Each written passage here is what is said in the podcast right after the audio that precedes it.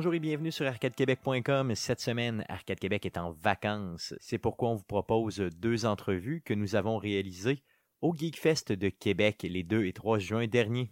Premièrement, on vous présente une entrevue avec Dominique Carpentier de Brio Studio. Donc, euh, Dominique a été en Europe dernièrement pour un festival. Il nous parle de ça. Donc, euh, bonne écoute. Donc, euh, bienvenue pour ce marathon de podcast dans le cadre du Geekfest de Québec.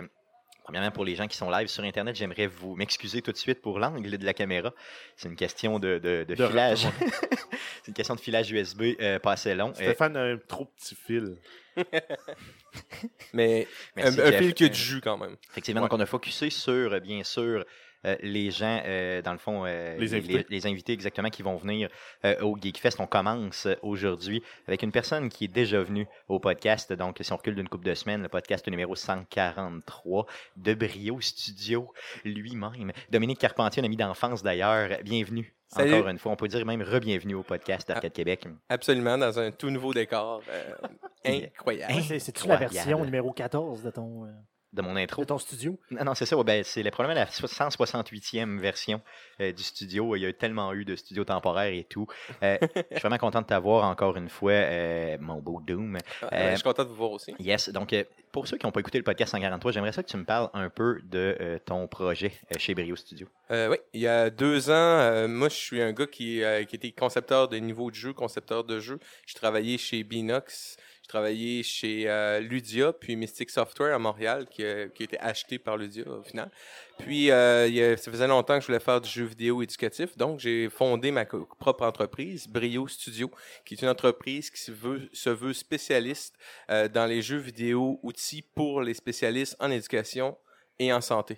Présentement, vous êtes à votre premier projet, là, justement. Peux-tu nous parler de ce jeu-là et surtout de sa mission? là? Oui, ok. Euh, notre premier jeu s'appelle Akimo, l'Odyssée des mots magiques. C'est un genre de soft RPG euh, pour euh, les orthophonistes, pour que les orthophonistes puissent travailler les problèmes de langage avec leurs patients de 5 à 8 ans. Donc, on a une partie où l'orthophoniste va créer son, sa partie, excusez-moi, pédagogique, Ces exercices, genre? Ah, merci. Ouais, exercices pédagogiques euh, parmi quatre exercices. Et après ça, une fois que les exercices sont faits, euh, l'orthophoniste joue au côte à côte avec euh, l'enfant à un, un jeu où l'enfant va avoir à perso- euh, personnaliser son, son avatar, euh, choisir son animal de compagnie, partir en, en, en, en zeppelin, euh, prononcer euh, les mots magiques, catégoriser euh, les images, euh, trouver l'intrus euh, et euh, dire le mot le plus rapidement possible. On parle ici d'accès lexical. Et en récompense ludique, si on peut dire, de tout ça, euh, l'enfant va pouvoir euh, se battre contre les méchants barbeaux, qui sont des créatures d'encre, et euh, lancer des projectiles dessus pour pouvoir continuer à jouer, etc. Et gagner de l'encre, qui lui permet d'avoir des nouvelles créatures et des nouveaux costumes. Cool.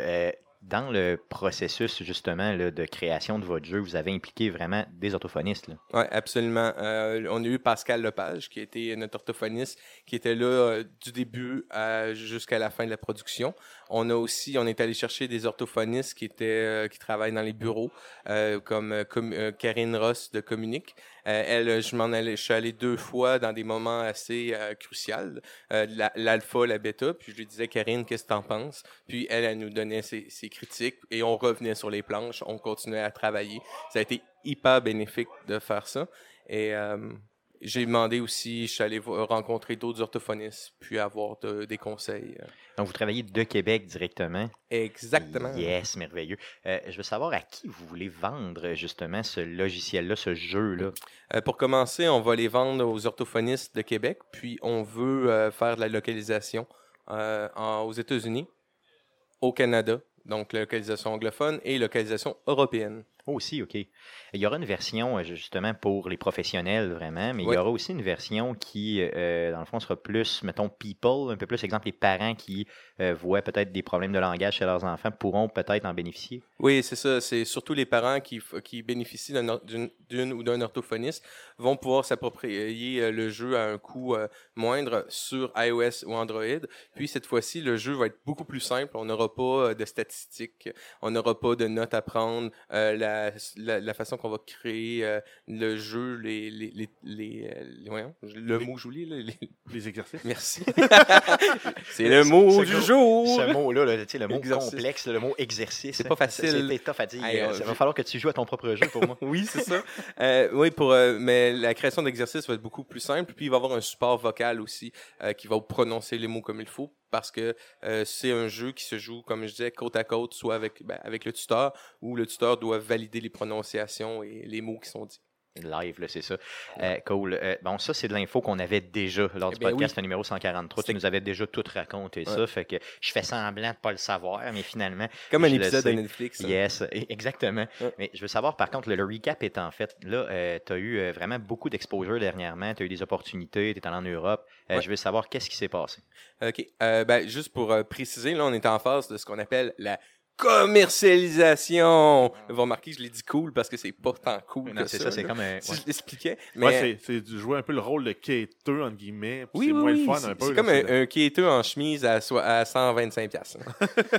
c'est, c'est- Ok, tout bien habillé. Ouais, ouais, quêteux bien habillé. Mais moi, c'est quelque chose que j'aime, quêter. C'est, c'est le fun parce que tu, tu rencontres du nouveau monde, euh, tu vois que les gens vont apprécier ton produit et tout, ou ils l'apprécieront pas, ou ils vont le critiquer.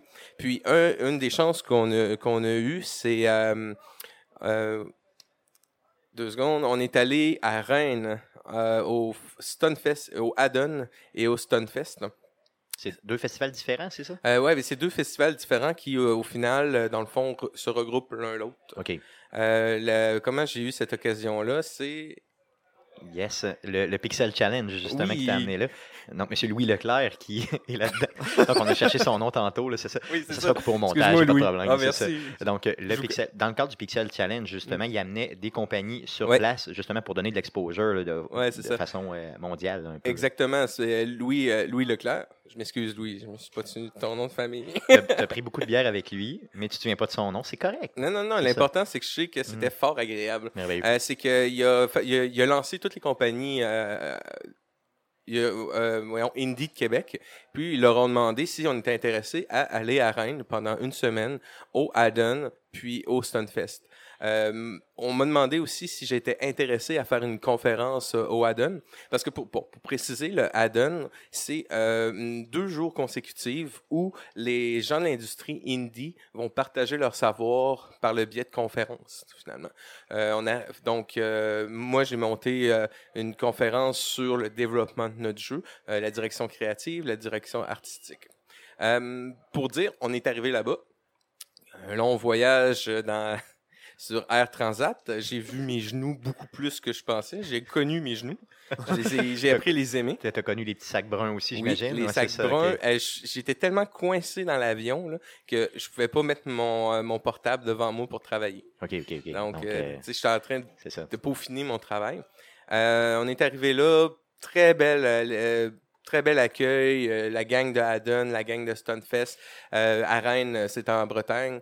Euh, c'est génial, là, c'est, c'est fabuleux de, de, de prendre une bière puis manger des viandes sur le trottoir slash au milieu de la rue, là, avec tout le monde qui chante puis qui, qui danse, puis c'est, c'est classique. là. Oui, c'est ça, ça, ça se passe tout le temps de même, eux autres, le vie. Ben, c'est, c'est ça. Qu'est-ce qu'on fait ici? Euh, je peux... euh, Oui, vas-y, vas-y, continue, Ouais. continue simplement. Puis après ça, la journée après, c'était la donne. Donc, on, on- on allait voir des conférences. Euh, J'ai vu des conférences sur... euh, on, on a reçu quelqu'un qui travaillait sur Candy Crush, qui nous a montré comment faire du level design avec sur Candy Crush. Euh, on a vu des choses. Il y en avait une qui parlait du marketing de leur jeu et tout. Ce qui m'a surpris. C'était surprenant quand même parce que moi, qui venais du, tra- du marché euh, du développement du jeu vidéo euh, AAA et compagnie, euh, c'était intéressant de voir comment dans le indie, les gens aiment partager leurs idées. Il y a pas... euh, Ils sont fiers, les gens, justement, parce que ça. vient d'eux directement. Ouais. Puis, tu sais, euh, il y avait des gens comme moi aussi qui venaient, euh, qui avaient travaillé sur Assassin's Creed et tout. Puis, eux, euh, ils voulaient, ils avaient le goût de retourner aux, aux sources, les petites équipes et tout. Et c'est un domaine où les gens aiment partager. euh, ils sont pas avides ou, tu sais, un peu euh, gourmands de leurs idées. Là. Et donc, euh, j'ai appris beaucoup d'eux autres. Euh, j'ai euh, eu des belles grandes discussions. Euh, puis moi, c'était très drôle parce que, petite histoire comme ça, j'avais préparé mon, mon- ma conférence et ils savaient pas où me placer. Donc la journée avant, j'étais pas dans la liste. là. Et ils m'ont mis genre, mettons, imaginez-vous, tu sais, tu T'es comme le, le gars qui commence dans un film de kung fu, là, puis tu, tu joues contre, tu joues dans un film, puis il y a Chuck Norris dedans. C'est ok, ouais, c'est ça. Ok, années raide un peu. 80. Et C'est comme, il y avait la Chuck Norris des conférences, là. Elle était écœurante. Puis Moi, c'est elle que je voulais aller voir parce que, tu sais, je pouvais me permettre d'aller. Mais j'étais en même temps qu'elle. Ah, Donc, tu sais, j'ai comme eu des bons Samaritains qui sont venus me voir. Ça a été un super beau public, là. Tu sais, j'ai fait ça un peu plus euh, personnalisé et tout. J'ai ajusté mon, ma conférence.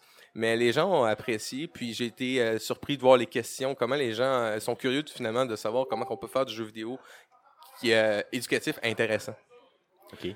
Euh, je veux savoir, excuse-moi, j'ai été déstabilisé par, Ben, le, par Facebook qui, euh, qui, qui pop. Non, Ouais, on c'est s'excuse, pardon. euh, faudrait On- qu'il y ait des gens qui arrêtent de, de t'écrire, ça. Stéphane. Ouais, c'est ça. Ouais, mais c'est correct, c'est correct. Euh, ça donne, on a, ça. l'impression que vous êtes populaire. Oui, oui, effectivement. C'est des fans qui nous écrivent, là, Ah. qui, qui- c'est toujours ça. Mm. Bien sûr, c'était ça. Soit ça ou ta mère qui te demande d'aller au pub. c'est ça. Elle dit T'as-tu lavé tes toilettes? Non, c'est un barbecue qu'on manque pour euh, Yes. être. Oui, c'est ça, Mais c'est exactement. pas grave. hey, moi aussi, c'est drôle. Je veux savoir la chose que tu as apprise là-bas. Donc, la, la- la- la- la- tu me dis, bon, j'ai j'ai jasé avec beaucoup de gens, j'ai été capable d'aller chercher justement des connaissances et tout ça. La chose que tu as apprise là-bas, justement, avec le partage, là, puis les conférences que tu as vues. Est-ce que tu pourrais retenir, dans le fond, qui pourrait être le plus bénéfique, justement, pour Brio Studio? Mais sérieux, c'est c'est de pas lâcher. Ça, ça a l'air idiot, mais en global, c'est vraiment de pas lâcher. Parce que ce qui est intéressant, c'est de voir des gens qui faisaient la même chose que moi, qui avaient les mêmes problématiques que moi. Même, en- on, parle, on est en Europe quand même, on est en Bretagne, euh, ils ont quand même plus de support, mais même là, ils vivent les mêmes problématiques. Puis il y a un peu la naïveté à travers tout ça qu'on peut vivre. Comment ça, on pense ça peut être facile au début, ou comment même des fois on est naïf en pensant que c'est trop, des choses peuvent être trop difficiles. Finalement, C'est plus facile qu'on peut Ouais, c'est ça. imaginer. Ouais, Ça. Euh, je veux savoir, donc là, tu nous as parlé du add-on, le Stunfest. euh, Qu'est-ce qu'il y a de différent euh, entre Oh. les deux événements? Le add-on, c'est que des conférences, c'est beaucoup euh, plus personnel. C'est juste les gens qui sont dans l'industrie du, du indie. C'est pas ouvert à tous. Là. Non, c'est pas ouvert à tous.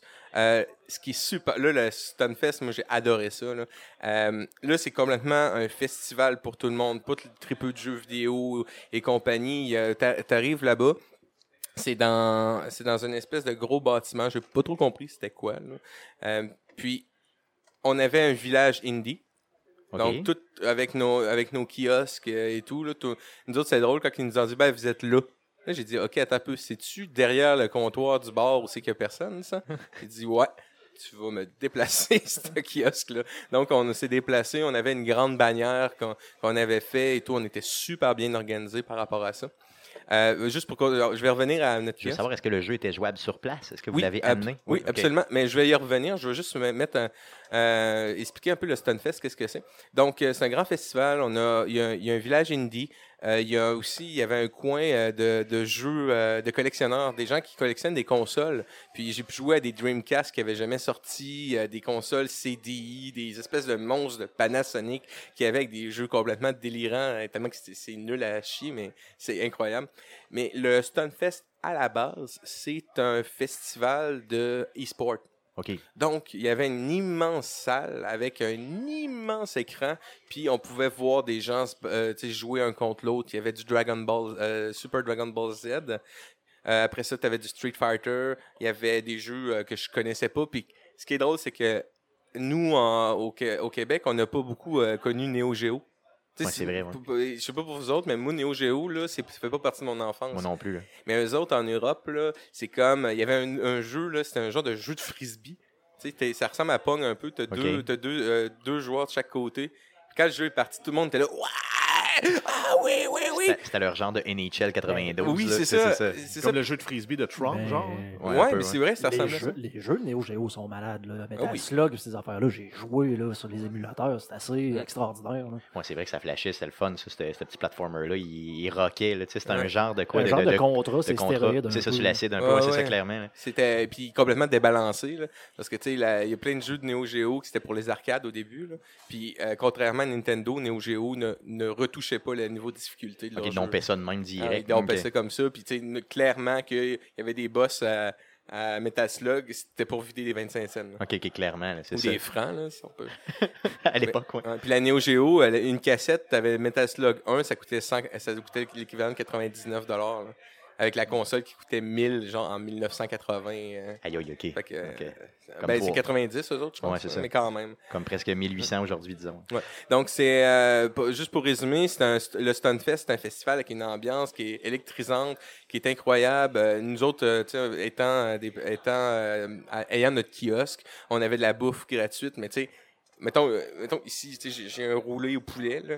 Il était très bon, là, je veux pas. euh, mais là-bas en France, c'est comme. C'est quoi ça? C'est du canard. Quoi?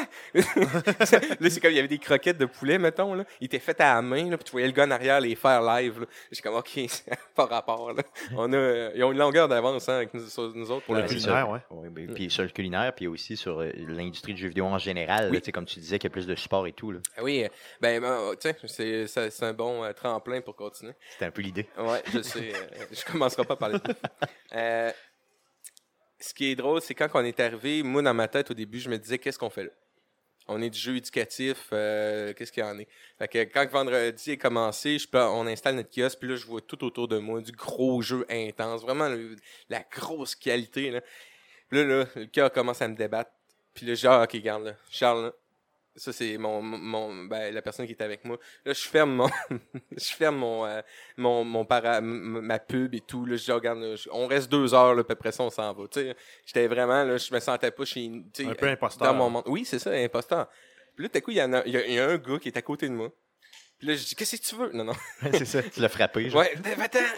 Non, non, je reste poli quand même. Puis j'ai- je lui dis, est-ce que je peux t'aider? Il dit, ben, je viens vous voir. Je fais quoi? Je dis, il dit, ben, Il était- moi, je viens faire un concours. ouais, pour vous je viens faire un concours Street Fighter. Puis j'ai vu que vous faisiez du jeu éducatif. Ça m'intéresse. je viens vous voir vous autres. Là, nous, on avait notre télé avec notre jeu qui roulait. J'ai remis ma bannière. T'as repris de la confiance en ben, toi. ça m'a donné confiance. C'est niaiseux, là, mais c'est ça. C'est que t'es dans une zone grise quand tu fais du jeu éducatif. Hein, Ouais. fait que tu sais pas trop. Ouais, Et- ça, tout le, côté euh, serious, gaming, euh, serious gaming, c'est pas nécessairement des succès commerciaux. C'est ça. Mais, euh, Exactement. Euh, OK. Fait que euh, oui. euh, donc, super. À partir de ça, on lui a donné un t-shirt, on l'a remercié.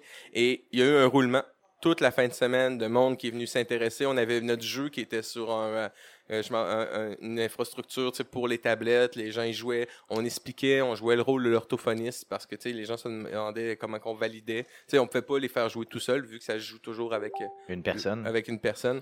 Euh, belle ouverture d'esprit. J'ai rencontré des linguistes intéressés. J'ai des numéros. Tu sais, ça, ça, ça fait du bien. Ça a vraiment fait du bien. Ça m'a dit qu'il y avait un- une ouverture à ça en Europe, puis il pourrait en avoir une ici au Québec. Ben, je pense qu'ici, il y en a une clairement. Déjà, vous avez fait l'objet de plusieurs, bon, tu sais, des concours et tout ça, mais aussi euh, de, euh, d'articles de journaux. Euh, Vous avez passé dans des entrevues et tout ça. Donc, tu sais, je veux dire, c'est- il y a Mm. déjà de l'intérêt clair. je t'encourage énormément à continuer là-dedans. là. D'autres choses par rapport au Stunfest? La bouffe, non, non. C'est un beau festival. J'espère que ça va co- continuer. Puis euh, de tout ça, nous a, ça nous a levé des nouvelles questions, mais aussi de l'assurance par rapport au projet.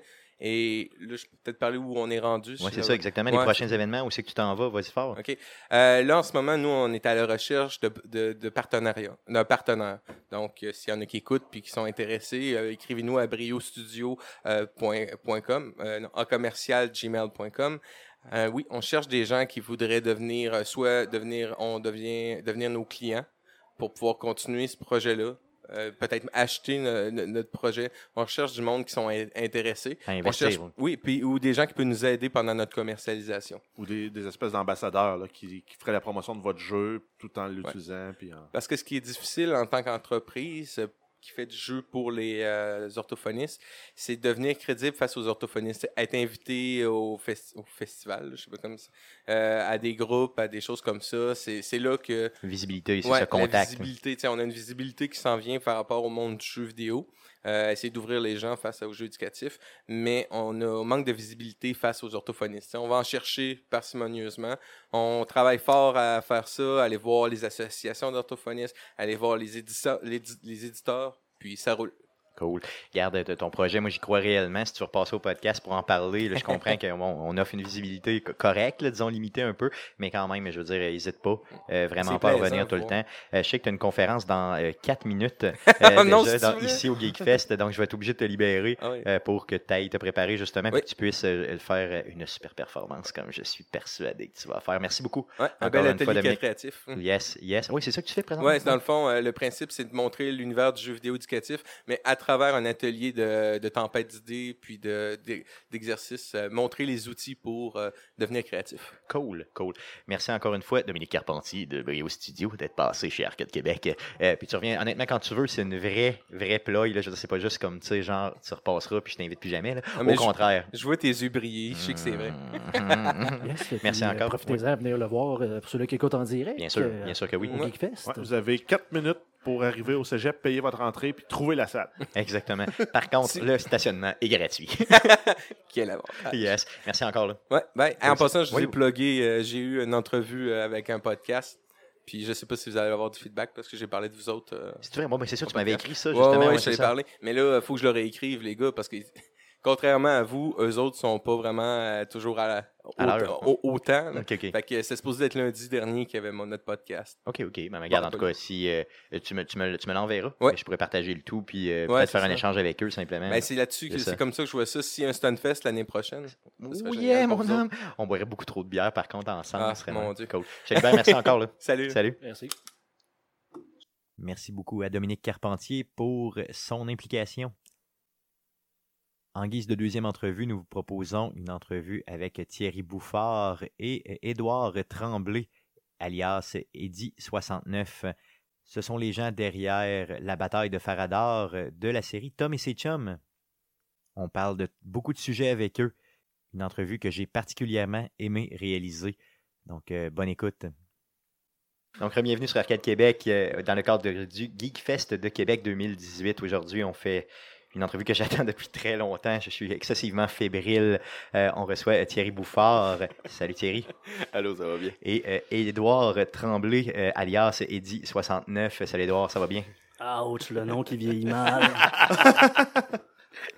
Merci beaucoup les gars d'avoir accepté notre invitation dans le cadre du Geek Fest aujourd'hui. Euh, on a une heure ensemble. Vous nous donnez tout ce que vous voulez nous donner. On va parler de plein de sujets différents. Euh, encore une fois, le but euh, est euh, d'échanger sur un peu le clash des générations. Je suis obligé de vous traiter de old timer un petit peu dans le cadre du. J'aime ça le dire. Ça fait mal, hein? Non, mais je vous vois, je vous vois comme des, je vous vois vraiment comme des pionniers de, au Québec, surtout d'internet. Donc, tu sais, des gens Ah ouais, qui ont qui créé du contenu, exactement, des gens qui ont créé du contenu avant tout le monde et qui, dans le fond, ont, ont vraiment inspiré euh, plusieurs gens. Est-ce que vous vous voyez comme ça un peu? C'est quoi cette question-là? Hey boy! Hey, ça, c'est philosophique un peu. Non, mais euh, on se voit pas nécessairement comme des. J'aime pas le terme influenceur, c'est un mot qui, qui vient de popper. Ouais, c'est un gros mot à mode. C'est un gros mot à mode, j'ai ça. Euh, Des débroussailleurs? non, en fait, nous autres, on est arrivés dans une époque, jardiniers. dans une époque de transition où la, la technologie faisait en sorte que euh, on était plus libre de créer ce qu'on voulait à moindre coût, mettons. Euh, dans le temps de faire du cinéma, ça coûtait super cher. euh, euh, faire des vidéos, sur- être présent, être- pouvoir diffuser tes choses, c'était difficile. Euh, Mais quand autres, tu dis des premiers- facilités, je veux dire, il n'y avait pas tant de facilités euh, à la fin des années 90 euh, Ben, si on compare aujourd'hui. Ben, c'est que ça commençait, c'est qu'on faisait partie de la zone de transition, dans, dans le fond. C'est qu'on on, on est, on est arrivé à un moment où là, les caméras commençaient à être plus abordables. euh, les ordinateurs commençaient à, on pouvait faire du montage vidéo À la maison. les- à la maison. Euh, on n'était plus obligé de faire affaire avec des grosses compagnies, mettons comme Technicolor, ou etc., ou euh, sais, louer Aller des sur salles des grosses, de ouais, montage. des grosses stations à vide. ou Exactement. N'importe qui qui avait un- du temps à mettre à apprendre le programme qui, qui était Final Cut Pro, dans le fond, c'est ça qui a révolutionné le monde euh, du montage euh, à la maison. Euh, N'importe qui qui se donnait la peine de l'apprendre pouvait l'apprendre. Euh, je veux savoir, le premier, la première fois que tu as fait une vidéo là, vraiment que tu as pu publier, duquel tu étais fier, c'était avec quoi que tu as travaillé? C'était avec une Handicam Sony, puis avec un genre de, de, de, de- de- de iMac, un petit iMac, un des premiers G3 iMac, que G3, exact, le G3. Ça pouvait un- coûter combien à peu près à l'époque? là?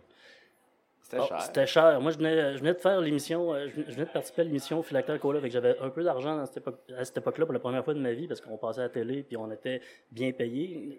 On n'était pas payer des masses, mais c'était pour moi qui venais de la restauration, mettons, c'est la première fois que j'avais un peu d'argent de poche. Fait que euh, une Handycam pouvait te coûter, mettons, 2000 pièces puis euh, le, le G3 pouvait te coûter 3000 genre. OK, fait que pour 5000. Pour 5000, t'é- t'étais équipé. Fait que là, on faisait des échanges. hein. Des fois, un, un chum avait une caméra, toi, t'avais l'ordi. Fait que tu faisais des... Puis un autre avait un kit de son. Fait que tu faisais des alliances comme ça si tu voulais t'en sortir. Puis tu sais, comme pour remettre en perspective, tu sais, il y avait un enjeu à l'époque, tu sais, les disques durs externes, pour donner un avis, ils venaient de sortir. Puis moi, le premier que j'ai acheté, euh, c'était à peu près ça, 2007 à peu près, à l'époque. Euh, euh, 80 gigs, 875 Aïe, aïe. Ouais. Là, tu te disais à 80 C'est gigs, là, moi, c'est l'infini. Je là. passerai jamais à travers, ça, se peut pas que je remplisse ça. Moi, j'avais des, j'avais des lecteurs de disques SideQuest, mettons.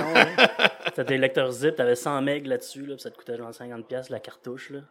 Ouais. Tu Aujourd'hui, Ben, je- je aujourd'hui t'as- t'as genre 50 gigs sur une Je me clé souviens- USB. Je me souviens, moi, justement, j'étais au cégep. Puis euh, mon, mon père travaillait en imprimerie. Puis tous les jobs rentraient sur des, des, des cartouches zip. Ex- Exact. Puis euh, lui, il me les redonnait quand, parce que les clients, ils reprenaient pas après, il me les redonnait. Fait que moi, j'avais, j'avais 10-12, puis j'avais sauvé euh, de l'argent sans bon sens. Ah oui, hein. T'étais comme le kingpin du storage. Ouais, j'ai- les cartouches zip. en, fait, en fait, j'aurais pu faire du recel de cartouches. Historique dans, c'était comme une zone, tu avais les, les zip à 100 MB, les Easy Drive 135. Tu sais, comme, ils se branchaient pas là, sur le format. euh, fait que tu pouvais acheter des, des machines, puis six mois plus tard, c'était plus la bonne. Fait que, Ouais, Ouais, avec juste les, les ports série, les ports USB Exact. qui marchaient pas super bien. les euh, SCSI, des affaires dans le même. il n'y a plus ça à cette heure, là, on... Tout est USB 3, ça marche bien. Exact. Tu nous as parlé de Phylacteur Cola. Euh, J'aimerais ça que tu puisses euh, un peu développer sur ton expérience. Premièrement, ça s'est créé comment, Phylacteur Cola? Puis en quelle année à peu près? là? Parce qu'il y a des plus jeunes qui nous suivent puis qui peut-être vous connaissent pas. là. Euh, la première saison de Phylacter Cola à Télécom 9, c'est la télé communautaire à Québec dans le temps, c'est en 1996. Nous autres, on était une gang de dessinateurs qui s'étaient réunis ensemble à peu près en 94, mettons. Là, tu sais, je- il faudrait que je recheck, là, mais à peu près en 1994, il y avait un organisme, sa rue euh, Saint-Vallier, qui s'appelait la SCABD, la Société Créateur et Amis de la bande dessinée, en tout bref. Euh, puis on était neuf gars qui se connaissaient pas, qui faisaient tout du dessin un peu chacun de notre bord. Puis on s'est rassemblés à cette place-là, puis on s'est dit, il y a d'autres mondes qui font du dessin à part moi, dans le style américain, comic book américain, etc., fantastique, parce qu'il y avait beaucoup là, du, du moré, euh, Des de la, de BD caricaturiste, euh, il y avait Crow, il y avait Safari, etc. Il y avait beaucoup de ce genre-là, mais il n'y avait pas beaucoup de- d'artistes de comic book, mettons. Ça n'a jamais été un style au Québec qui a vraiment percé. Euh, ceux qui sont bons là-dedans, mais ils travaillent pour les Américains, ou, euh, ou, ou ceux, qui travaillent, ceux qui sont bons, mettons, en dessin fantastique, ils travaillent pour euh, les Européens. Mais jamais au Québec, il y avait de la BD vraiment fantastique. Puis, euh, tu sais, on, parle de, on parle de mainstream, là, tu sais, il y a toujours, Assez il y a toujours de l'underground. nous autres, on était dans l'underground. Puis, à un moment donné, euh, Télécom 9 nous ont donné une émission à faire euh, informative sur la bande dessinée. OK, OK. Fait qu'on avait un animateur. Mais l'animateur, il a fait deux épisodes, puis lui, il, avait- il était aux études, fait qu'il s'est concentré sur ses études. là. Il Ça s'appelait comment? Ça s'appelait Ça, comment? ça s'appelait Phylacter OK, c'était vraiment ça Ouais, au début. Excuse, mon ignorance. Phylacter OK. Cola était une émission informative sur la bande dessinée de tout genre. On avait un animateur. Après deux, deux émissions sur dix, la, la deuxième, il est parti. Fait qu'on était comme, oh, qu'est-ce On qu'on fait fait? quoi?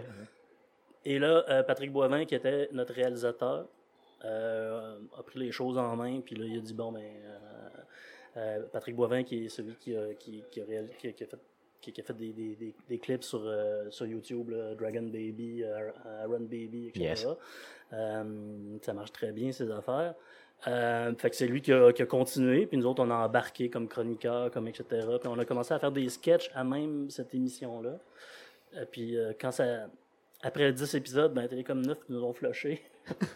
ils nous trouvaient, ils nous Hey, trouvaient- ça, ça fait mal, ça, se faire flusher la Ah, télé communautaire. Ils nous, ils nous trouvaient, euh, ils nous trouvaient trop chaotiques, mettons. Euh, on, liv- on livrait genre 10 minutes avant la, à- avant, Avant la, la, la diffusion. Live, À la- c'est ça. fait qu'ils pouvaient pas vérifier ce qu'on faisait. Fait que c'est pour ça que c'était aussi éclaté. Probablement que si on passait devant un comité avant, euh, Ouais, il aurait flushé la moitié de ce qu'on faisait par émission. Là. Fait que, euh, il aimait pas trop notre irrévérence, mettons. Puis euh, ben, après ça, ben, on a décidé de continuer puis se faire des cassettes VHS. Yes. On- puis on faisait des performances d'un bar, des trucs comme ça. Puis à un moment donné, ben là, de fil en aiguille, de- dans le coin de 198, 99, TQS ont voulu nous avoir pour faire une émission. Eux autres aussi, ça a foiré. Puis le, concept a été repris à Télé-Québec. Puis euh, voilà, on a eu deux saisons à Télé-Québec. Après coup, ouais, c'est ça. Euh, puis- Mais on était neuf gars qui ne savaient pas faire de la télé. Euh, moi, là-dedans, j'étais scénariste puis un comédien un peu, mais tu sais, j'ai jamais été un comédien. Il n'y a personne qui va dire dans le monde que j'étais un bon comédien. là. jamais. D'ailleurs, d'ailleurs, quand, t'es- quand, quand euh, Philactère Cola euh, s'est terminé en 2002, euh, j'ai pas renouvelé mon UDA, mettons. Je les ai demandé, mais pourquoi? Ben, je continuerai pas, là, je suis pas un comédien. là. fait que j'ai jamais été comédien. Fait, que- fait que moi, je me suis plus lancé après ça dans la réalisation, puis etc. Puis, euh, Euh, Tommy C. Chum, Ouais. qui est euh, pour ma part un chef-d'œuvre, clairement. là, je veux dire, qui m'a inspiré ma vie au complet. Là, qui est, puis là, je parle pas simplement là, de l'épisode de Faradar, tu sais, qui, euh, qui est connu par tout le monde, là, qui a été vu des millions de fois. Euh, je parle vraiment de la série au complet. Euh, c'est euh, bon. Premièrement, je vais, je vais te poser une question qui me brûle les lèvres depuis des années. mhm. Euh, D'où vient cette haine de Musclor? Pourquoi tu le détestes autant euh, et puis que tu le, le- Pourquoi? Puis euh, tu peux, tu peux y aller uncensored, là, ça me dérange Ah pas. ouais, mais Vas-y tu, fort. tu vas, tu vas être déçu parce Ouais. que je, je le déteste pas tant que ça. Je trouve que les jouets sont lettres. Je, je le trouve un peu trop homo-érotique dans le sens que c'est quand même un gros musclé en bobette. Puis il est Avec pas des stripes de super. cuir. Ah, c'est ça, il est super pas beau. C'est comme un, un rat, mais trop Ouais, il y bas. a- il y, a comme une, il y a comme une aussi qui est pas super hot. Blonde un Euh. Ouais, en la- fait, non, c'est parce que le, le, le but des, euh, des. Quand j'ai commencé euh, Tommy C. Chum, c'est à chaque épisode, on traite, mettons, d'un. D'un phénomène pop culturel. Puis euh, mon invité, mettons, dans cet épisode-là, c'était Simon Lacroix, qui lui avait une collection impressionnante de bonhommes Damon. C'était sa vraie, vraie collection. C'était sa vraie comme- ok. T'étais vraiment dans son appartement à lui. Exactement. Ok, ok. Fait que j'ai fait un épisode tourné autour de ça, comme si lui se transformait en musclore, etc. Fait que c'était juste pour ça. hein. Il y avait un autre épisode sur, euh, euh, ben, sur, sur Donjons et Dragons. Il y avait un autre épisode. il y avait plusieurs thèmes. Il y avait là, toujours un, genre de- de- d'omniprésence de, Star Wars, parce que Tom, lui, son trip, c'était Star Wars. Mais euh, sinon, il y a plusieurs autres trips là, dans. Est-ce que c'est un de tes vrais trips, euh, dans le fond, Star Wars? Est-ce que personnellement, je veux dire, Tom, il te ressemble pas mal ou dans la vraie vie? Ou, euh, je veux dire, moins loser, Ben, c'est sûr. T'es, t'es probablement beaucoup moins un peu loser, là, mais quand même. Ben, en fait, en, en fait c'est pas mal moi, là, parce que justement, vu que je suis pas, vu que je suis pas comédien, ben, j'ai comme pas eu le choix. Là, c'est pas comme si j'incarnais un personnage. Voilà. Ok, ok, cool. je me sens mal c'est pour ça que, dans le fond, j'ai- j'aimais faire Tom et ses chums, c'est que c'était ses chums qui étaient le plus intéressant. C'est pas Tom. Tom, c'est comme la- c'était comme la ligne directrice. Ah oui. mais Ouais, c'est comme le mortier entre les briques. Exact, c'est comme on le suit lui pis sa, sa petite peine d'amour de marde, puis euh, en a- puis sur le site, ben on voit tous ces chums qui ont chacun des trips fuckés, puis Ouais, euh, donc, Comme euh, poutine anal, exact. mettons. C'est ça. Qui Mettons. d'ailleurs est un de mes Mettons. épisodes préférés. Euh, parce que Ben, quand parce il y a que anal dedans, c'est ça. que- Ben, ben, c'est parce que c'est ça, mais, mais, mais toi, Thierry, là, t'as été vraiment plus connu comme étant euh, garde-can. Là. Ouais, ouais, ben. Le gars qui, s'est- qui s'est fait backsider par Boba Fett. là. Ah, puis il se, fait, il se fait encore croiser la rue, puis il se fait dire. euh, Ben ouais, mais com- comment on quand- vit, en fait, un peu avec cette popularité un peu, peut-être un peu non désirée? euh, Ben, les- l'overall de ça est, est positif. Tu sais, c'est drôle parce que je pense que de toute façon, quand tu décides de faire des médiums de- où tu es un visage public, faut pas que tu te prennes trop au sérieux. Je veux dire, le- l'épisode de, de, de, de- la, passe par en arrière de garde est, pas trop, est pas trop grave, mais je me souviens très bien à un moment donné, euh, je partais à l'université, puis ça me met 2008-9. Faradar venait de sortir, tu sais. Puis à un moment donné, je barre la porte de chez nous, puis je m'en vais, puis je vois un gars l'autre bord de la rue qui me regarde, puis qui fait juste comme un peu me pointer, puis qui me dit de même, je le connais pas. Excuse, c'est toi qui te fais enculer par Boba Fett. fait que ça a quand même suivi dans des. Ça a suivi à maintes reprises dans divers euh, trucs, là. Mais- ça, t'es seul à vivre ça. Ah non, parce que nous autres, dans notre gang, on a tous écouté les, les, les, les Tom et ses chums, puis des références qui sont restées, comme euh, qu'est-ce que ça te prend pour être heureuse, toi? Ça prend une- un autobus rempli de Sénégalais à manger de main. là. ça, c'est un- ça reste un call mythique, la avec, des queues, avec des queues de pouce. Ouais. Ah, ben, c'est ça, c'est ça l'idée. C'est ça. Donc, tu Puis, euh, ou euh, Arc, qu'est-ce que c'est ça, tabarnak? C'est c'est tous des calls qui sont restés, nous autres, dans notre imaginaire, dans notre culture, parce qu'on on les a tous binge-watchés, là, les, les Tom et ses chums. Il y a, il y a quelqu'un qui m'a envoyé un genre de print screen de, de tous ceux qui s'appelaient Gardakan dans World of Warcraft. Il y en avait une shitload. Ouais, je pense qu'il y a Je pense que je- 43 Faradar, puis Je pense, je 67 suis Gardakan. coupable d'au moins un Mordac ou un Gardakan. Avec Mordoc ou un Gardakan dans World of Warcraft, ouais, peut-être. Euh, Ce qui est bien, c'est que vous avez fait un peu, moi je, le compare beaucoup, cet épisode-là, mettons, l'œuvre de François Pérusse, au sens où les gens se, se reconnaissent vraiment, puis se donnent des plans, en tout cas dans, autour de nous, dans notre âge, tout ça, j'en, entends beaucoup, beaucoup qui le parlent. Euh, qui en parlent. Est-ce que, c'est, qu'est-ce que ça fait de savoir que vous avez été vu par des millions de personnes dans ce contexte-là, mettons? euh? Je pense que la fois où ce qu'on l'a un peu vraiment catché, l'épisode Cannes, c'est comme, un- pas Cannes, mais Faradar, c'est comme une espèce de bulle, pareil. hein. On a fait ça en deux jours. Hmm. Puis, Mais euh, ben, c'est- c'est- c'est c'est l'épisode le plus populaire de la série Tommy et Chuck. Oui, clairement. Et- D'ailleurs, on en parlera peut-être plus tard, mais tu sais, j'ai comme j'ai pendant les dernières années, j'ai eu un projet de long métrage, puis il- c'est pas un film de Tom et ses chums, c'est un film de Faradar qui, qui veulent, tu sais. OK, OK. Fait que c'est vraiment euh, la bataille de Faradar est vraiment l'épisode qui fait que, tu sais, au pire, si t'as pas écouté le reste de Tom et ses chums, c'est pas grave si t'as vu, t'as vu l'essentiel avec. D'ailleurs, il y a beaucoup de monde qui vont dire, ouais, j'ai essayé d'écouter le reste de la série, mais c'est moins bon un peu, hein. Ben oui.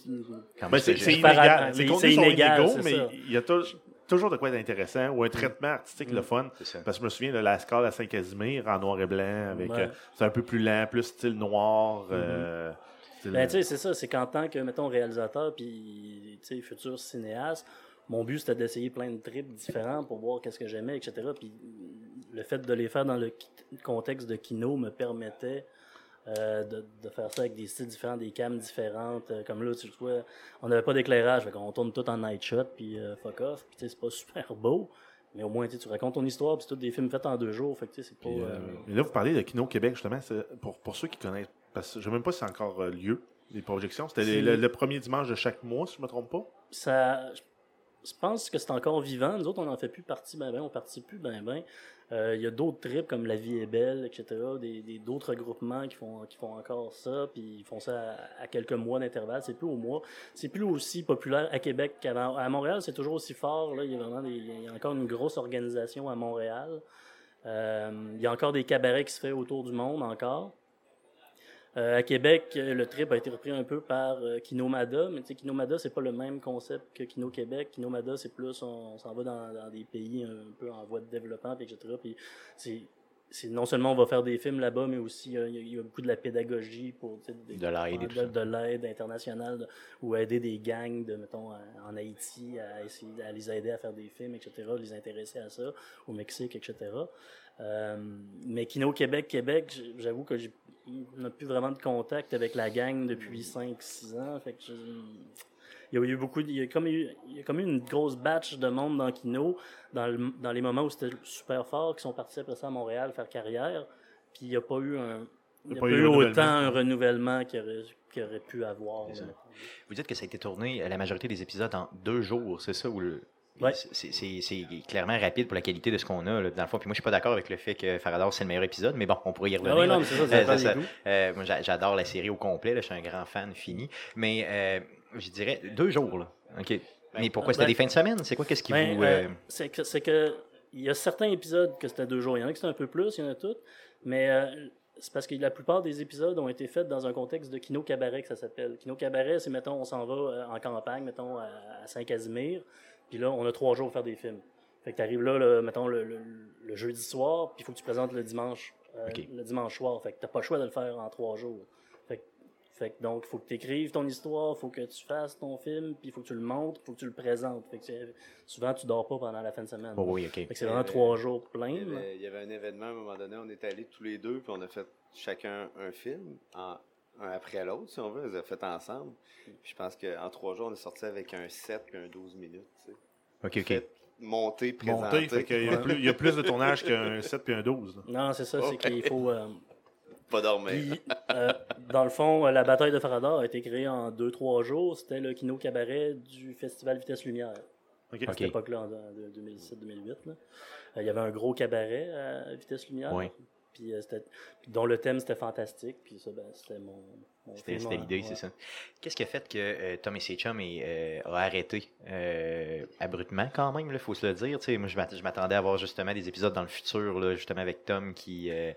euh, Euh, ben, je me suis pogné une job, j'ai eu des flots. OK, c'est ça. Ouais. Real life happen. Mais il y a, C'est ça. il y a On aussi- Puis, euh, à un moment donné, c'est que c'est parce que tu, tu, tu fais pas. C'est ta passion, d'accord, mais ça te rapporte rien. Là. Non, je comprends. Fait que, tu sais, à un moment donné, euh, t'as beau vouloir, puis là, à un moment donné, tu vois que, ben, tu au début, t'as le feu, puis tu le fais, à- t'en fais un à chaque deux mois, etc. Puis à un moment donné, ben là, tu sais, t'as des billes à payer, tu sais, t'as ton électricité, t'as des, des couches à acheter. Fait qu'à un moment donné, ben, c'est ça, euh, ça, ça a diminué tout. Puis, tu sais, j'étais censé faire une autre série de, de 10, mettons, j'avais starté une deuxième saison. Puis, euh, c'est ça, puis à un moment donné, ben, c'est ça, il y a eu des producteurs qui sont venus m'acheter aussi le concept de Farador pour euh, faire un long métrage. Ça a été en développement, ça a été en développement, c'est encore en développement depuis ce temps-là. Puis, Est-ce que tu peux en parler un peu? Est-ce que tu peux nous dire, dans le fond, comment ils t'ont euh, consulté? Qu'est-ce qu'ils ont, euh, qu'est-ce qu'ils ont en tête réellement? Je veux dire, en termes de. J'imagine que c'est sur- toujours sur le thème de l'humour, là. euh, oui. Mais En fait, en, en fait euh, la bataille de Farador comme telle a, a gagné des, une coupe de prix à travers le monde, puis a gagné un prix à Comédia qui était à Juste pour rire. OK. Puis à cette époque-là, Roson, c'était c'est Gilbert Roson, ouais, euh, voulait développer une, une division cinéma à Juste pour rire. OK. Il voulait commencer à faire, de- puis finalement il a abandonné ça. C'est pour ça que mon le projet de Farador est tombé à l'eau. euh, après une couple d'années. Fait que, fait que j'ai perdu beaucoup de temps à, à développer ça là pour rien. Mais j'ai eu l'intelligence de, quand j'ai signé mon contrat avec lui, de, re- de retrouver mes droits si, mettons, ça marchait pas. OK, OK, OK, yes. puis ça, c'est quelque chose que, si, mettons, j'ai un conseil à donner à des créateurs qui se font acheter un concept par un producteur, ben, de signer d'une clause qui dit que si, mettons, après tant d'essais euh, au euh, au- aux subventions, ça marche pas, puis que, mettons, il y a que les producteurs tirent la plug, ben, que tu as le droit de repartir avec ton, projet de et de le vendre ailleurs. Euh, parce que c'est ça le problème, c'est que souvent, c'est que ces producteurs, il y a beaucoup de producteurs qui vont acheter ton concept, puis euh, qui après ça, même si ça marche pas, vont te le mettre, vont te le tabletter. tu sais. OK, ouais, c'est ça. Puis c'est- Surtout en musique, ça arrive souvent. Ouais. là. Ce qu'il faut éviter, là, c'est ça. Guillaume, Yes, tu as une question Yes, sur on a euh, une question sur le chat, en fait, parce que depuis tantôt qu'on parle toujours justement de beaucoup de Farador, puis la question est bonne, c'est êtes-vous tanné à quelque part, êtes-vous épuisé de cette référence-là, que, ça revient toujours à ça, parce que vous avez d'autres projets, on va en parler tantôt. Ben, C'est pas, euh, c'est pas, c'est pas problématique un truc de même parce que, je veux dire, essentiellement, mettons, nous dans la vie, on est des réalisateurs, fait qu'on passe nos vies à réaliser des projets, faire des films, des pubs, euh, courts-métrages, longs-métrages, un peu tout ça, tu sais. Puis quand tu as une belle réussite, ça devient un peu aussi un moteur, tu sais. Fait que je pense que, tu sais, mettons, tu as quelqu'un qui fait un médium comme ça, puis qui a une belle réussite, puis qui s'en fait parler, puis qui se dit saoulé de ça, il doit être un peu hypocrite à quelque part, tu sais. Non, pour de vrai, c'est toujours cool. Ça fait toujours plaisir. puis, tu sais. Tu sais, comme on a fait le film Feuille morte ensemble, mais si, mettons, on avait fait une comédie, on aurait pu marquer des créateurs de La bataille Ouais, des Farador, oui. puis ça aurait, été, ça aurait été un argument de vente. Ben oui, clairement. Mais là, tu sais, vu que Feuille morte, c'est pas partout, c'est un film post-apocalyptique sérieux, etc., ben, tu sais, on ne pouvait pas se servir vraiment de ça, là, c'est pas le même style du tout. là. Mais parlez-nous-en justement de. Mais ça euh, je veux savoir idée, justement, vendez-nous-le. comédie de la part Oui, ça serait. auteurs de. Ben oui, pourquoi? Moi, ça, c'est sûr que j'achète, euh, les gars. Je suis le premier en avant. Si vous êtes là, c'est garanti. Euh, par- Parlez-nous de Feuilles mortes pour ceux qui connaissent qui connaissent pas le projet Pantoute. Euh, je veux dire, vendez-nous-le un petit peu. Ben, je peux. C'est- assez particulier ces trucs-là, hein, des fois, parce qu'avec Ed, ça fait je sais plus combien d'années qu'on se connaît. On s'est connus un peu à l'époque de Farador. C'est un peu ça, 2006-2007, admettons.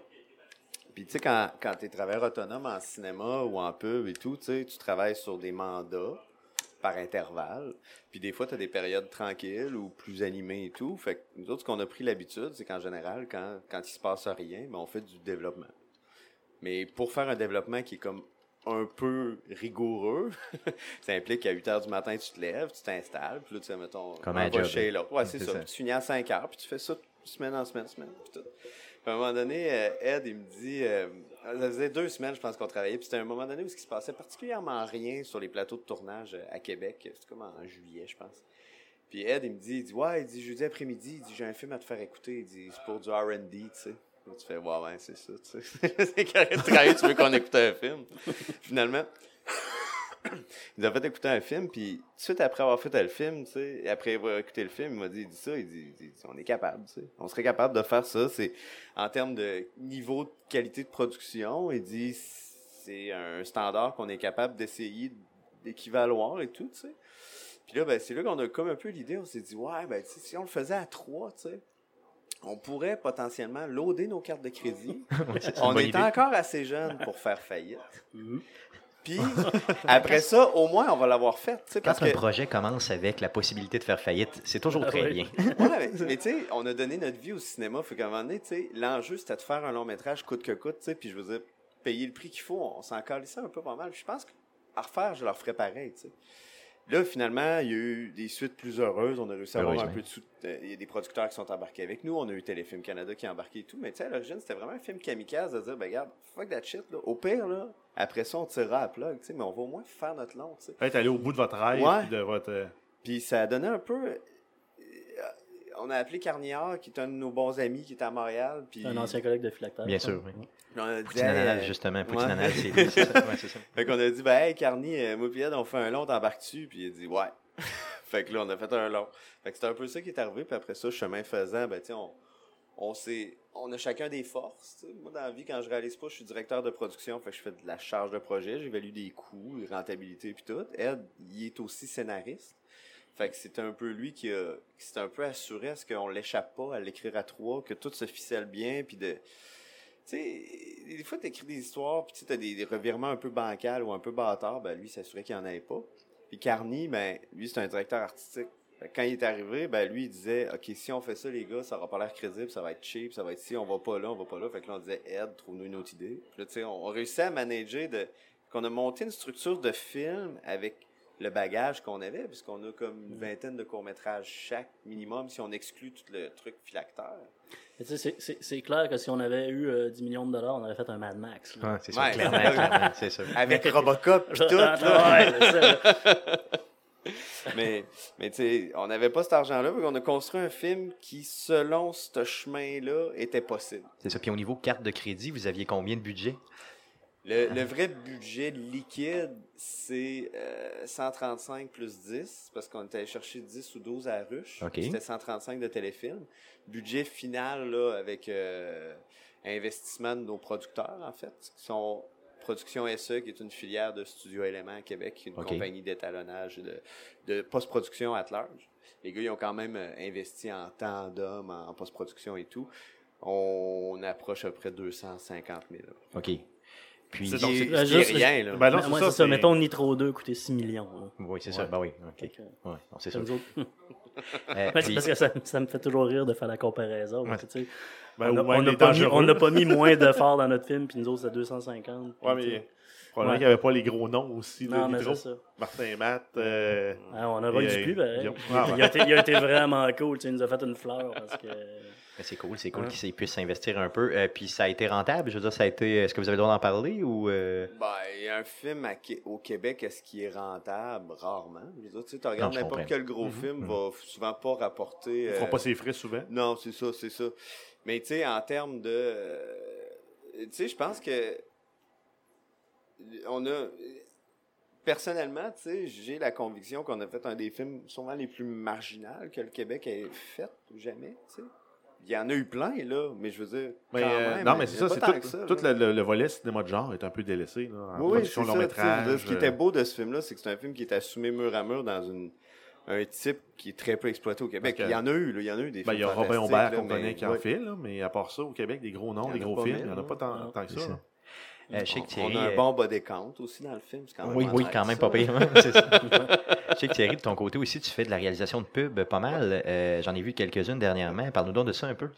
Euh, ben, en fait, euh, oh, moi et Ed, on fait, on fait un peu les mêmes choses. Vous là, les faites Flash, ensemble? Ok, ok, excuse-moi, ben, en fait, pas tant ensemble, mais on travaille, on travaille, on fait, on fait, Les on mêmes réalisateur de pub, ok. c'est ça. OK. Puis, euh, ben, à Québec, il y a une bonne partie du travail qui est dans la, la production, la réalisation publicitaire et tout. Ben, on s'entend que c'est pour mettre la bouffe sur la table, ça prend Ben, de l'argent. Ben, c'est le genre de job euh, qui paye, en quelque part. hein. Mais il faut pas le prendre de même. Non. Je pense que c'est quand même. Je pense que je le ferais pas si j'aimais pas ça. Tu sais, il y a des gros enjeux. Oui, des fois, il- c'est un métier dans lequel il y a des stress. Il y a de la pression, il y a ci, il y a ça, mais, mais quand même, euh, tu travailles avec des équipes de tournage au quotidien, tu sais, tu te lèves le matin, puis ce que tu fais, c'est que tu fais des tournages, tu sais, c'est, puis euh, tu confrontes tes idées, faut que tu te développes, faut que tu travailles fort, fait que, tu sais, l'overall négatif versus positif, tu sais, le milieu de la pub est tellement pas 99 francs de bec Bedder, c'est tellement, ben, pas à Québec, en tout cas, je peux pas parler pour ailleurs, puis tout, mais tu sais, c'était tellement pas ça que je, non, je pense que c'est Non, mais en quelque part, c'est que réussi, vous avez réussi à monnayer un peu votre talent puis votre passion. C'est Ouais, plus ça le point. ouais. Puis c'est Ouais, ce qu'il faut ça, faire aussi. ça. C'est ce qu'il faut faire. Mais il y, a- il y a beaucoup moins d'argent à faire dans ce milieu-là. qu'il y avait, mettons, moi, quand j'ai commencé il y a 15 ans, là, puis que la caméra, c'est de la caméra en pellicule, puis etc. C'était pas les mêmes choses. Là. Il y avait, il y Pas avait, la des, même, il y avait ouais. des, il y avait des pubs à 600 000 puis tout. là. Aujourd'hui, t'as- c'est plus rare d'avoir ça parce que tout est plus facile à faire, tout est plus démocratisé, la technologie est démocratisée, euh, le montage est plus facile. Mais euh, moi, quand j'ai commencé, il y a, mettons, au début des années 2000 pour travailler pour une, une boîte de publicité, ben, moi, j'étais juste monteur. Là, j'étais pas, il, y avait des, il y avait des gros réalisateurs là-dessus, puis euh, il y avait des réalisateurs qui faisaient euh, 40 000 piastres de la pub. Là. Ça, puis ça, ça veut dire Ouais. que tu fais 10% à peu près du, du, du, du prix de la pub. C'est-à-dire qu'il y avait beaucoup de pubs à 400 000, 500 000 là, pour 30 secondes. Aujourd'hui, il y a quasiment plus personne qui gobe ça, là, qui fait ça. Là. Fait que tu y vas au volume plutôt que euh, faire une partie. Fait qu'il y avait beaucoup de réalisateurs de films qui faisaient un film par année, puis qui après ça, il y avait juste à faire 4-5 pubs dans l'année pour arrondir leur fin de mois, puis ils, euh, ils pouvaient s'acheter un, un gros condo, puis des Un voitures, yacht, là, let's puis un yacht, là. Euh, Puis j'imagine que c'est un milieu dans lequel il faut toujours euh, repousser ses limites puis être le plus en plus imaginatif, là, surtout dans la manière de filmer, mais aussi dans les idées que vous avez globalement, je veux dire, de l'équipe globale là, ensemble. Là. mais c'est pas un. Tu sais, je, je vais dire quelque chose de méchant par rapport au monde de la publicité, mais c'est pas un truc qu'on voit. Au Québec, il y a beaucoup de règlements, là, surtout pour les pubs d'alcool, puis des ci, des ça. Tu peux pas faire des pubs tellement éclatées autant que, mettons, aux États-Unis ou etc. Fait qu'il faut quand même rester assez safe au Québec. Ouais, puis une forme de rectitude aussi, j'imagine. Exact, parce que si tu fais le moins, tu sais, on est une petite famille, fait que tu fais le moindrement quelque chose qui a moins un peu de rectitude, un peu de vulgarité dedans, mais il y a un paquet de madames qui appellent pour se plaindre au poste de télé, tu sais, c'est- mais ça, c'est le Québec, tu sais.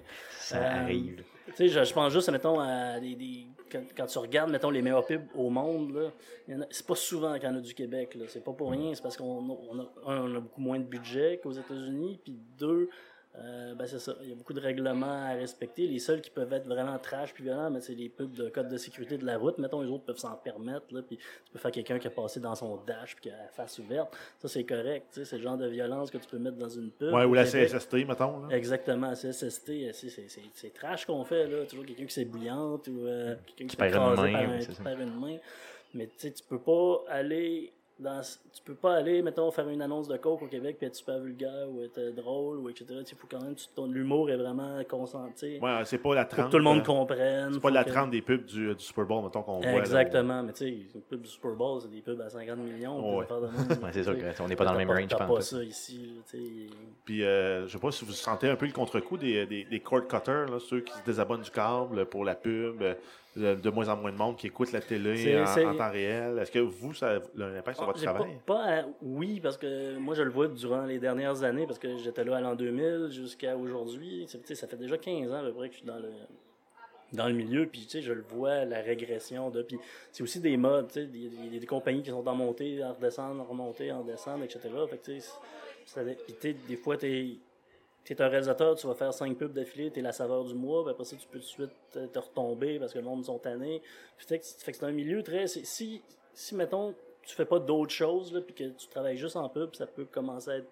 Ça, ça peut être dangereux, là, à moins d'être le meilleur, puis euh, de, de, d'être bien backé, là. Mais c'est un, c'est un milieu stressant pour ça. T'es pas tout le temps... euh, tu t'as des hauts puis des bas, là. Ça se peut que pendant une année, tu fasses juste... Tu travailles sur des, des corpos, que ça s'appelle, c'est- c'est moins c'est moins populaire, c'est moins c'est moins hip, c'est moins cool, mais tu sais, ça, ça te met de l'argent sur la table. Ça, ça permet de Tu vivre. t'en là. vas dans des compagnies XYZ, puis tu fais des, des, des vidéos. euh, Leurs vidéos promo pour promos leurs, action- euh, leurs pour leurs actionnaires, propres employés ou pour leurs actionnaires. C'est ça, exemple pour la formation et autres. Moi, c'est ce que je fais dans la vie, dans le fond de la formation. Puis j'en ai fait euh, déjà des vidéos là, pour, Mhm. euh, euh, pour l'interne, là, tu sais, à des, certaines entreprises. Puis c'est quand même bien. Mais tu sais, puis ça donne justement un trip un peu réalisateur. euh. D'ailleurs, pour faire ce projet-là, j'avais lu euh, ton blog dans lequel tu disais un peu comment faire de l'éclairage tu sais, pour des courts-métrages. Euh, fait que c'est. c'est- Ça fait longtemps que je te suis, mon ami. Ça fait très longtemps. D'ailleurs, je t'ai rencontré plusieurs fois dans la rue, euh, justement, où je travaille. Puis, euh, j'ai jamais eu le goût d'aller te parler. Donc là, je c'est ça, tu sais. Fait que c'est c'est- un amour de longtemps. Ça fait, ça trois jours qu'il est stressé en se disant Hey, je vais rencontrer ouais, Eddie. faudrait pas que tu y touches. C'est ça, si tu me touches, là, ça, se pourrait, ça pourrait créer des, des choses euh, Des in- chocs. intenses dans mes shorts. Donc, je vais peut-être couper ça au montage, les gars, il n'y a pas de trouble, inquiétez-vous pas. Euh, je vais parler de vos projets euh, respectifs. Donc, pour l'avenir, outre la pub, euh, est-ce que vous travaillez sur des euh, longs métrages, courts métrages? Est-ce que vous pouvez nous en parler? D'autres dans- projets pour la télé?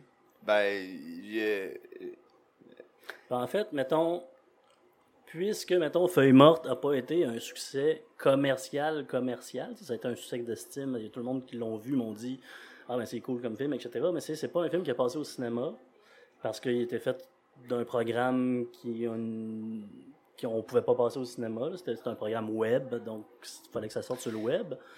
Euh, donc ça, ça nous a pas nuit, mais tu sais, ça nous a un peu, bon, ok. Mais ça on- vous a on- pas nécessairement aidé. ça nous a pas non plus aidé. Là. Ça fait quand même une couple d'années encore, tu sais, ça- qui a été faite. Puis tu sais, ça fait pas sonner le téléphone. Il faut que tu fasses d'autres choses. là, Puis d'autres choses, puis d'autres choses. Tu sais, si on avait été au cinéma, puis il y avait la un poster de, mettons, de, de, de Roy Dupuis, puis tout, puis ça aurait marché, puis qu'on aurait été au Jutra. Euh, être repris par une grosse maison de Ce qu'étaient les. Jutras. Euh, ça s'appelle plus de même à Star, je pense. Je peux pas te dire, je sais les pas. Iris, c'est quoi? le- Bref, euh, le- le- si, si ça avait été reconnu comme étant un long métrage québécois, mais tu sais, là, il y a tellement de monde qui connaissent pas ça, c'est tellement niche.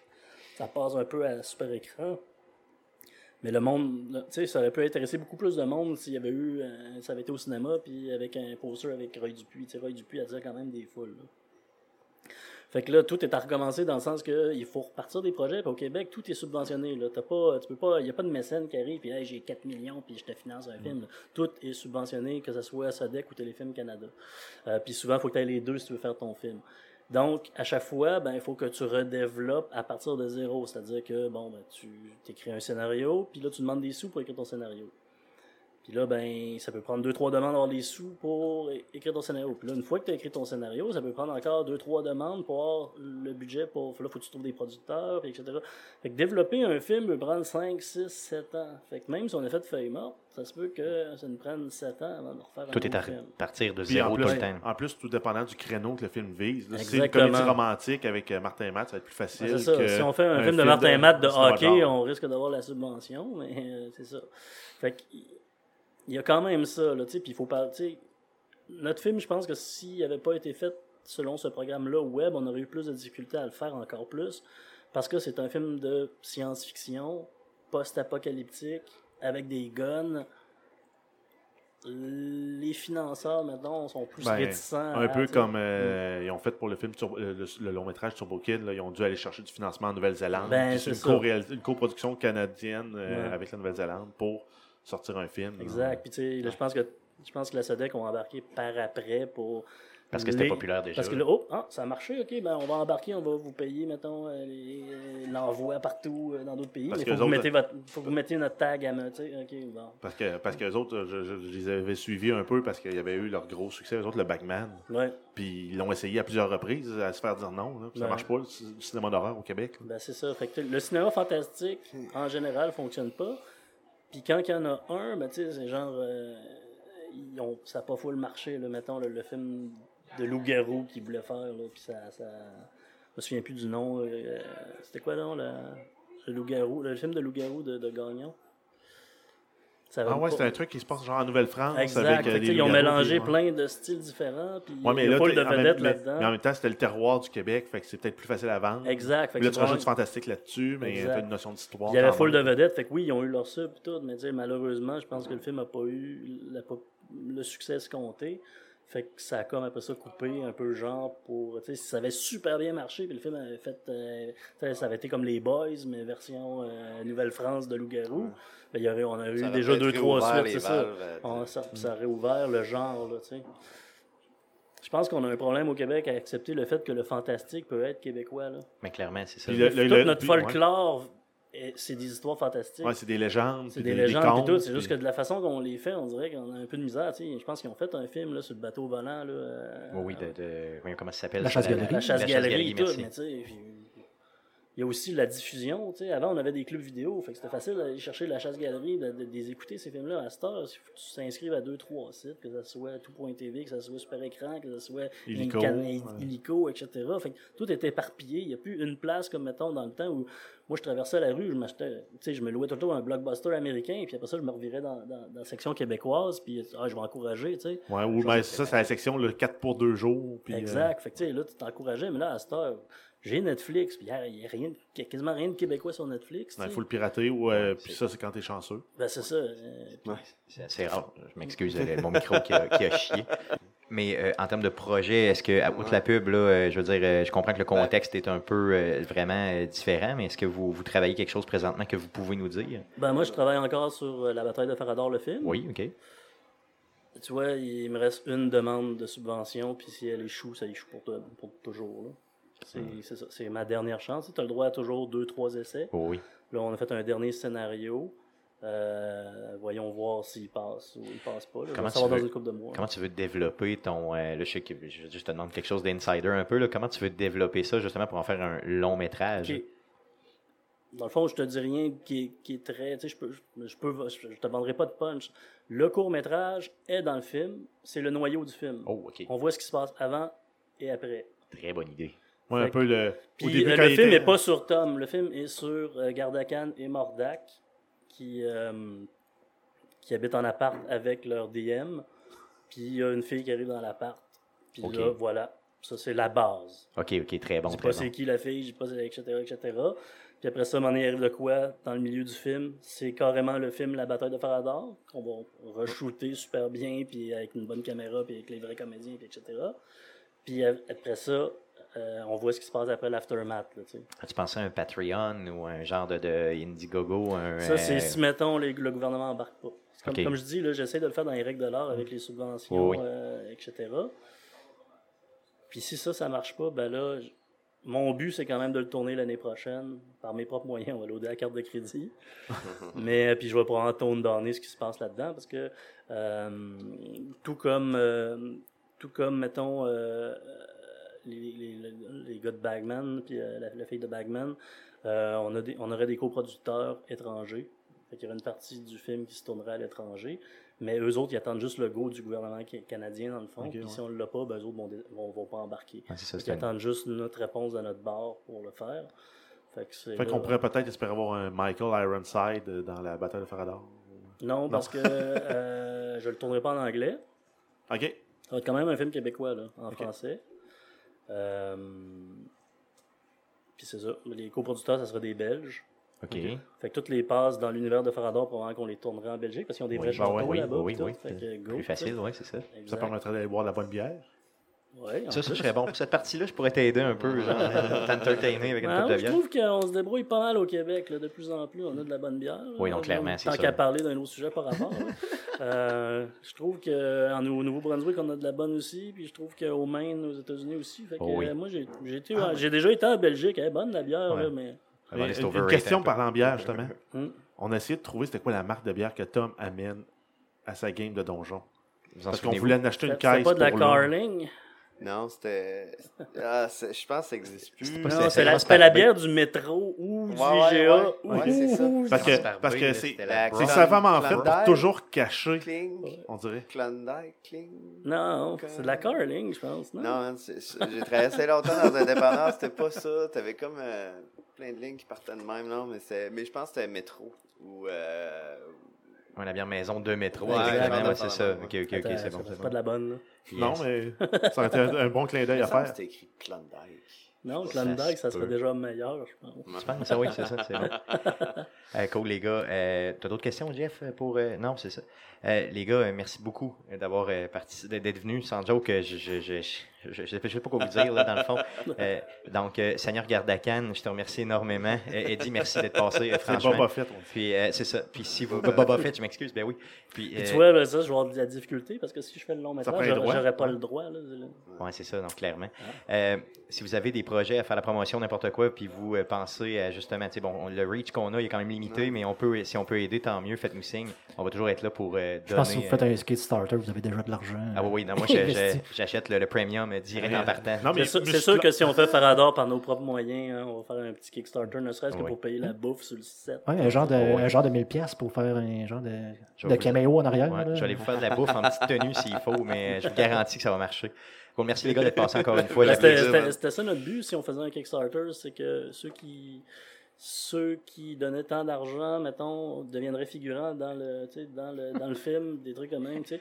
C'est- Ce qui est un peu l'inverse d'un vrai film où tu payes tes figurants. Là, les Ben, figurants ouais. paieraient. Ouais, en même Oh, temps, mais c'est au moins, c'est une comme parce que c'est un projet. T'es un peu, tu deviens un peu comme un coproducteur du projet. Dans le sens que je suis prêt à mettre euh, quelques, en tout cas, quelques, pas mal de pièces là, pour apparaître dedans. Pour être un barbare en bobette ça. Je veux que tu me fasses euh, la, la proposition en premier, genre, juste pour que je sois le premier. tu sais, Dans le fond, là, je, je serais, je serais tellement heureux. C'est toi qui commences à crier puis les autres suivent. là. Exactement. Je sors, je sors ma bedaine, ça serait super, ça, c'est ça. Merci encore, les gars. Euh, merci à toi. Merci à vous. Merci. Donc, c'est tout pour cette semaine. Revenez-nous la semaine prochaine pour l'enregistrement du podcast numéro 157 euh, qui se fera live le 26 juin prochain euh, directement sur twitch.tv slash arcadeqc et sur facebook.com slash arcadequebec. Merci encore de nous suivre. On apprécie énormément et revenez-nous la semaine prochaine. Salut!